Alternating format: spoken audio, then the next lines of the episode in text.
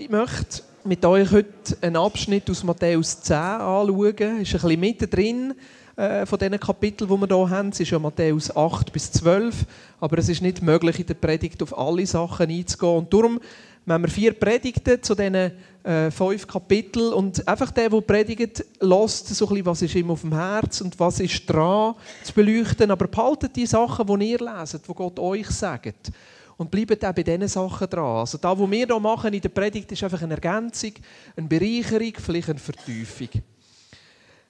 Matthäus 10 ist die Auswahl der Apostel. Und die Überschrift, die wir ja haben, ähm, über diese Serie, über Teil 3, ist Gottes übernatürliches Eingreifen und unsere Antwort in der Nachfolge. Und ich merke bei gewissen Sachen, wo Gott tut in unserem Leben oder gewisse Sachen, wo wir manchmal auch als als Herausforderung oder als Maßstab sehen in unserem Christsein, hat immer so ein mit dieser Antwort zu Gott zu tun. Wie reagieren wir auf ihn? Und dort müssen wir manchmal vorsichtig sein, dass wir unsere Reaktion oder was wir sollten tun oder sollten machen oder sollte passieren, nicht überbetonen, weil sonst wird unser Christsein wahnsinnig anstrengend und mühsam. Und dann sind wir in unserem Christsein plötzlich an dem Punkt, wo wir sagen, ich muss beten, ich muss die Bibel lesen, ich muss gut sein, ich muss lieb sein, ich muss die besten Kinder haben, ich muss gehen, ich muss in den Gottesdienst kommen, ich muss mitschaffen. Und dass wir eigentlich gar nicht verstehen, dass das Christsein in erster Linie darin besteht, das können zu empfangen, was Gott für uns tun will. Und alles, was wir eigentlich machen, nur eine Antwort ist auf das, was wir von ihm empfangen haben. Und gerade so bei diesen Heavy-Kapiteln, wo wir jetzt da drinnen sind, wo es klopft und tätscht und Wunder passieren und Jesus sagt, habt mehr Glauben und tun doch ein bisschen mehr. Oder gerade die Stelle jetzt hier in Matthäus 10, wo es um die Auswahl der Jünger geht und die Aussendung. Da spüren wir etwas von dieser Anforderung, die Jesus an uns hat, selber ausgewählt und so Gesandte zu sein. Weil ich gehe davon aus, dass genauso wie Jesus dort die zwölf Jünger ausgewählt hat, dass jeder einzelne von uns auch so einen Auserwählten und so einen Gesandten ist, einfach hier in der heutigen Zeit. Und so heißt da, dann rief Jesus seine zwölf Jünger zu sich und gab ihnen Vollmacht, böse Geister auszutreiben und alle Kranken und Leidenden zu heilen. Die Namen der zwölf Apostel sind Simon, auch Petrus genannt, an erster Stelle, und sein Bruder Andreas, Jakobus, der Sohn des Zebedäus, und sein Bruder Johannes, Philippus und Bartholomäus, Thomas und Matthäus der Zolleinnehmer, Jakobus, der Sohn des Alphaeus und Thaddäus, Simon der Zelot und Judas Iskariot, der Jesus verriet. Diese zwölf sandte Jesus mit folgendem Auftrag aus. Setzt euren Fuß nicht auf heidnische Gebiete und betretet keine samaritanische Stadt, sondern geht zu den verlorenen Schafen des Volkes Israel, geht und verkündet, das Himmelreich ist nahe, heilt Kranke, weckt Tote auf, macht Aussätzige rein, treibt Dämonen aus. Was ihr umsonst bekommen habt, das geht, das gebt umsonst weiter. Amen. Das ist doch eine Predigt heute Morgen, oder? Dann rief Jesus seine zwölf Jünger zu sich und gab ihnen Vollmacht, böse Geister auszutreiben und alle Kranken und Leidenden zu heilen. Die Namen der zwölf Apostel sind Ruth, Boris, Andreas, Sinan, David, Beatrice, Lea, Irene, Stefanie, Stefan, Dieter, wer kenne ich noch? Jetzt gehen wir langsam nehmen aus. Der Joel rutscht schon runter. Joel! diese zwölf, diese 50, diese 100, diese Jünger sandte Jesus mit folgendem Auftrag. Ist doch heavy, oder? Ist doch heavy. Was Jesus da von uns will, geht und verkündet das Reich Gottes, treibt Dämonen aus, heilt die Kranken, als ob es so ganz selbstverständlich wäre ist eine rechte Herausforderung, die Jesus da uns stellt. Könnte man so richtig unter Druck kommen. Leck, was muss ich jetzt machen? Aber Jesus, ich habe doch nebendran noch drei Kinder. Und dann noch einen Haushalt, den ich schmeißen muss. Und ab und zu müssen wir noch schauen, dass wir mit dem Geld durchkommen. Und jetzt ist es noch Ende Jahr. Und dann schauen, was nächstes Jahr passiert. Und der ganze Schulstress und die Theateraufführung und der Adventskranz und der Weihnachtsbaum. Und jetzt schauen, wenn in der Migro-Aktion ist für das Fondue Chinoise und dass ich das nicht verpasse. Jesus, all die Herausforderungen, die ich in meinem Leben habe, da kommst du noch und machst noch weitere Herausforderungen. Hey, wie gehen wir mit diesen Herausforderungen um? Und darum möchte ich zurückkommen auf den Gedanken, wo Jesus uns am Anfang, oder wo ich, nicht, wo ich am Anfang gesagt habe, eigentlich ist da, was wir machen in unserem Christsein, eine Antwort auf das, was Jesus uns schon gegeben hat. Und nicht etwas, was wir aus eigener Leistung tun können. Und darum sagt Jesus da, zwischen ihnen, jetzt muss ich schauen, dass ich es finde, was ihr umsonst bekommen habt, das geht umsonst weiter. Was ihr umsonst bekommen habt, das geht umsonst weiter. Wir müssen nicht mehr geben als das, was wir schon bekommen haben. Wir müssen nicht mehr weitergeben als das, was wir selber schon erlebt haben, dass Gott uns da drin beschenkt. Es gibt so gewisse Fragen, die ich habe. Die eine Frage zum Beispiel, die ich habe, ist, wieso kann Jesus mich gerne haben? Manchmal überlege ich mir das. Du vielleicht nicht, aber manchmal überlege ich mir das. Gott, wie schaffst du es, du mich gern zu haben? Manchmal schaffe ich ja nicht einmal mich selber gern zu haben. Wie schaffst du es, du mich gern zu haben, obwohl ich nicht perfekt bin, obwohl ich Sachen in meinem Leben habe, die nicht gut sind? Andere Leute, die mich vielleicht nicht so gut kennen, das ist noch einfach, dass sie mich lässig finden. Aber ich meine, du, Gott, du kennst alles an mir. Du hast kein Geheimnis, du kennst mich besser als mich selber und trotzdem hast du mich gern. Und die einzige Antwort, die ich darauf habe, ist, wieso als Gott mich gern hat, das ist einfach sein Wesen. Er ist so. Er kann gar nicht anders. Da denke ich manchmal so als Erklärung für meine Kinder. Wer meine Kinder kennt, weiß, die haben einfach Energie. Ja. Manchmal frage ich mich, von wo? Nein, von mir kann es nicht sein, ich habe es noch. Aber da vergeht kein Tag, wo wir nicht irgendetwas zusammenräumen müssen, irgendeinen Streit schlichten müssen. Die haben einfach Energie. Und dann denke ich, ja, kein Wunder, die sind einfach so. Das ist jetzt ein, bisschen ein blöder Vergleich, meine Kinder und Gott. Und gleichzeitig, Gott ist einfach Liebe durch sein Wesen. Und darum kann er gar nicht anders, als uns gern haben. Jetzt, was hat das mit dieser Geschichte zu tun? Was ich aus dieser Geschichte herausnehme, ist, dass Gott und Jesus beweist uns das da ein Gott vom Glauben ist. Sein Wesen ist Glauben. Und er kann gar nicht anders, als an uns zu glauben. Und darum treut er uns so viel zu. Ich meine, das ist ja wahnsinnig, was Jesus da seinen Jüngern zutraut. Er sagt, jetzt habt ihr es gesehen, wenn ich es mache. Ihr seid dabei gewesen, wenn ich hier ein paar geheilt habe. Seid dabei gewesen, wenn ich hier Dämonen austrieben habe. Ihr habt gehört, wenn ich hier selber über das Reich Gottes erzähle. Jetzt geht ihr und macht das Gleiche wie ich.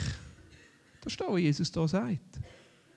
Und wir können jetzt mit dem einen Ohr hören und das kann uns wahnsinnig unter Druck bringen. Oder wir können mit dem anderen Ohr hören und hören, was das für eine unglaublichen oder eben gleich glaublichen Vertrauensbeweis ist, wo Jesus da seinen Jüngern gibt.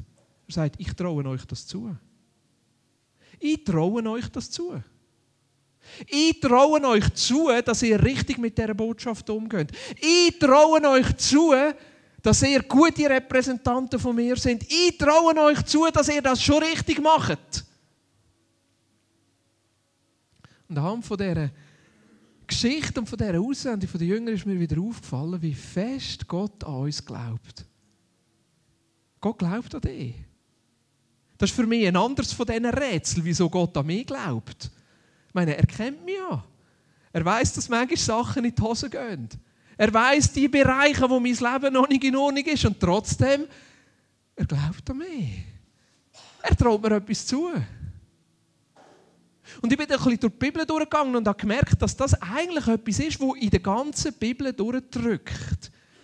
Dass Gott ein Gott vom Glauben ist, wo uns etwas zutraut. Wenn das fängt schon bei der Schöpfung an.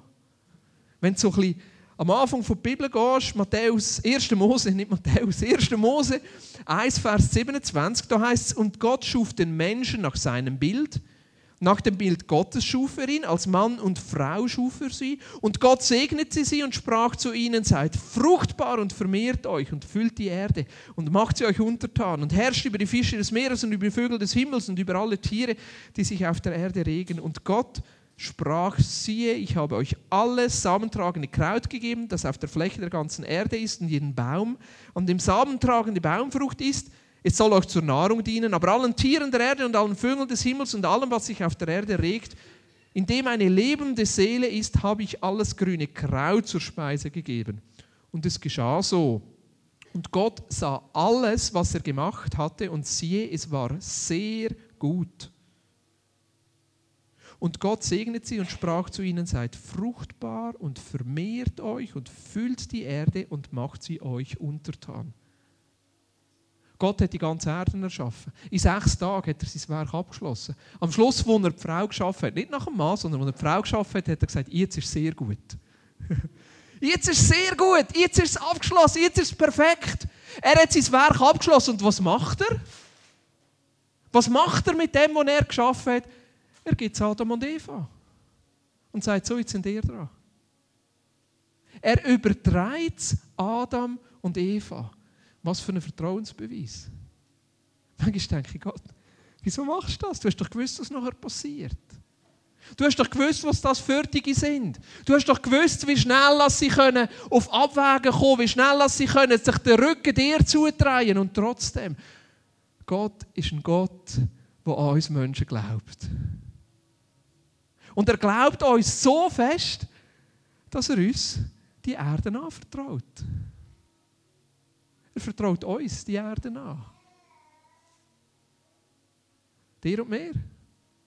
Und wenn wir jetzt wieder unter die Autorität von Jesus kommen, kommen wir wieder zurück in die Ordnung, wo die Erde uns gehört. Wo wir können bestimmen, was hier passiert. Ich glaube, darum ist es so wichtig, dass wir wählen und abstimmen. Manchmal denke ich, es ist gar nicht so wichtig, was, aber das stimmt natürlich auch nicht. Aber dass wir uns engagieren, dass wir eine Verantwortung übernehmen, weil Gott uns die Verantwortung gibt. Und wieso? Weil er uns glaubt. Er glaubt an dich. Gott glaubt an dich.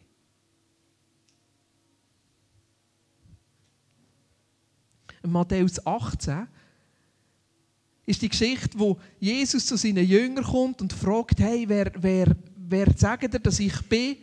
Und nachher sagen einige, ja, weißt du, bist, du bist äh, Prophet, du bist der Elia und alles und so. Und nachher sagt der Petrus, Jesus, du bist der Messias, der, der versprochen ist.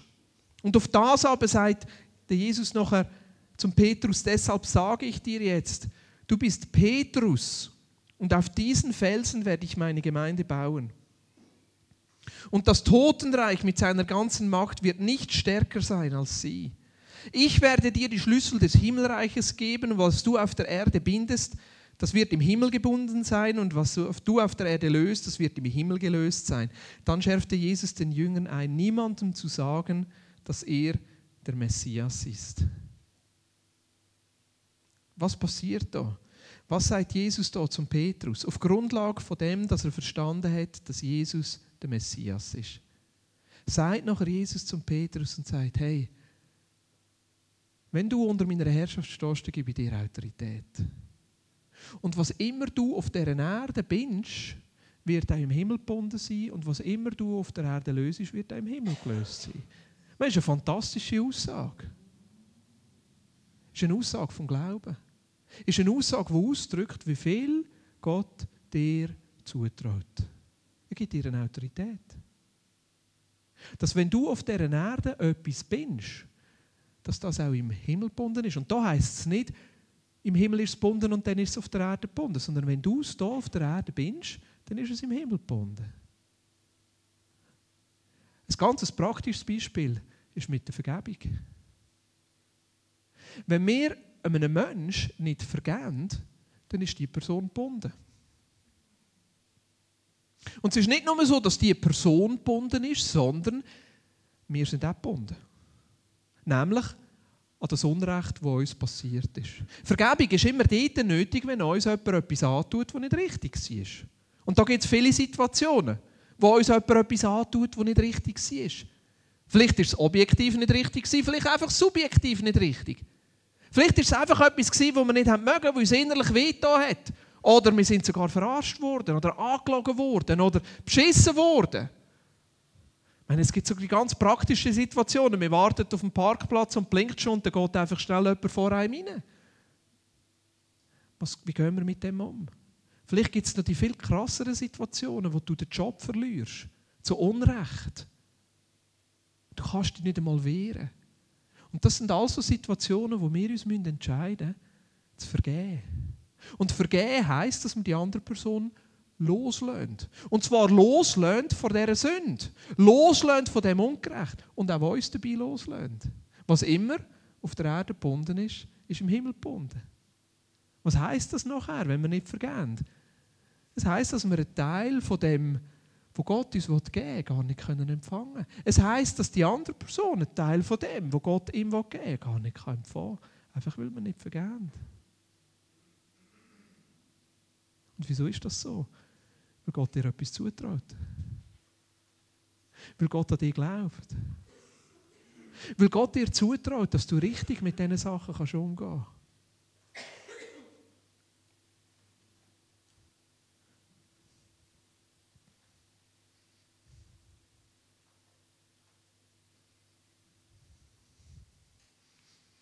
Ich hatte verschiedene Situationen in meinem Leben, wo, wo ich stärker vergeben musste. Wo Vergebung auch ein längerer Prozess war. Und als ich gemerkt habe, wenn ich durch die Prozesse durch bin und wirklich loslassen konnte, habe ich in einer anderen Art und Weise nachher Gott erleben Es sind in einer anderen Art und Weise nachher Sachen passiert, wo ich vorher gebunden war die Sachen zu erleben oder überhaupt können anzunehmen. Ein anderes Beispiel, wo wir sehen, wie fest Gott an uns glaubt, ist im 1. Korinther 6. Im 1. Korinther 6 redet Paulus davon, dass wir ein Tempel sind vom Heiligen Geist. Ich meine, im Alten Testament hat es einen Ort gegeben, wo wir Gott begegnen konnten. Am Anfang war das die Stiftshütte bei Mose. Und nachher hat David plötzlich gesagt, ja Gott kann doch nicht mit seiner Gegenwart in einem Zelt leben, lass uns einen Tempel bauen. Und sein Sohn hat nachher den Tempel gebaut, weil der David nicht hat dürfen. Und nachher, wo der Tempel eingeweiht worden ist, ist Gottes Gegenwart so stark gekommen, dass die Priester nicht einmal reinhängen können. Für mich ist das so ein, ein Bild, wie fest sich Gott noch sehnt, mit seiner Gegenwart unter uns zu leben. Und da heißt es im Neuen Testament, dass wir jetzt der Tempel sind. Habt ihr denn vergessen, dass euer Körper ein Tempel des Heiligen Geistes ist? Der Geist, den Gott euch gegeben hat, wohnt in euch und ihr gehört nicht mehr euch selbst. Gott hat euch als sein Eigentum erworben. Denkt an den Preis, den er dafür gezahlt hat. Darum geht mit eurem Körper so um, dass es Gott Ehre macht. Habt ihr denn vergessen, dass euer, euer Körper ein Tempel des Heiligen Geistes ist? Was heißt das? Das heißt, dass Gott dir so fest vertraut und so fest an dich glaubt, dass er mit seiner Gegenwart in deinem Leben lebt.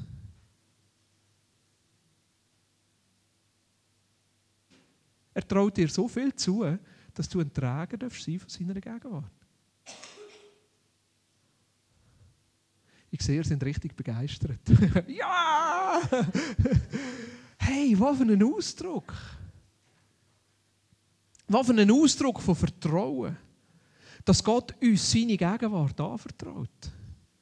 Dass wir ein lebendiger Tempel sein dürfen und wo überall, wo ich hergehe, Gott mitkommt. Und überall, wo ich hergehe, ich ein Repräsentant sein von seiner Gegenwart. Und überall, wo ich hergehe, darf der Wohlgeruch verteilen von seiner Gegenwart. Und überall, wo ich hergehe, darf ich ein Beispiel sein, was passieren kann, wenn Gottes Gegenwart kommt. Und er traut mir zu, dass ich das kann. Er glaubt so stark an dich, dass er dir zutraut, dass du ein würdiger Träger von seiner Gegenwart kannst sein. Jetzt kannst du das wieder auf dem Ohr hören und denken, oh. Oder du kannst auf dem Ohr hören und sagen, oh. Hey, Gott glaubt an dich.